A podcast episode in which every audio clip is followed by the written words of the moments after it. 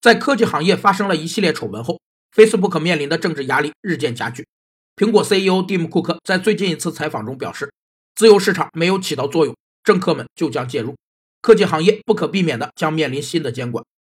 自由放任又称为无干涉主义，指的是政府放手让商人自由进行贸易，反对政府干涉经济，并且反对政府征收除了足以维持和平、治安和财产权以外的税负。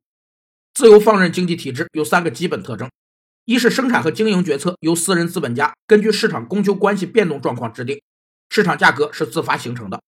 二是私人资本家在协调生产和经营决策时，必须根据和考虑消费者的偏好；三是国家或政府的经济职能仅限于保护自由竞争、保护私有财产、建立某些必要的公共事业和公共设施。过去两年，美国政界一直在讨论如何监管科技企业，涉及问题包括隐私、政治广告及竞争担忧等。估计库克的说法。不久就会成为现实。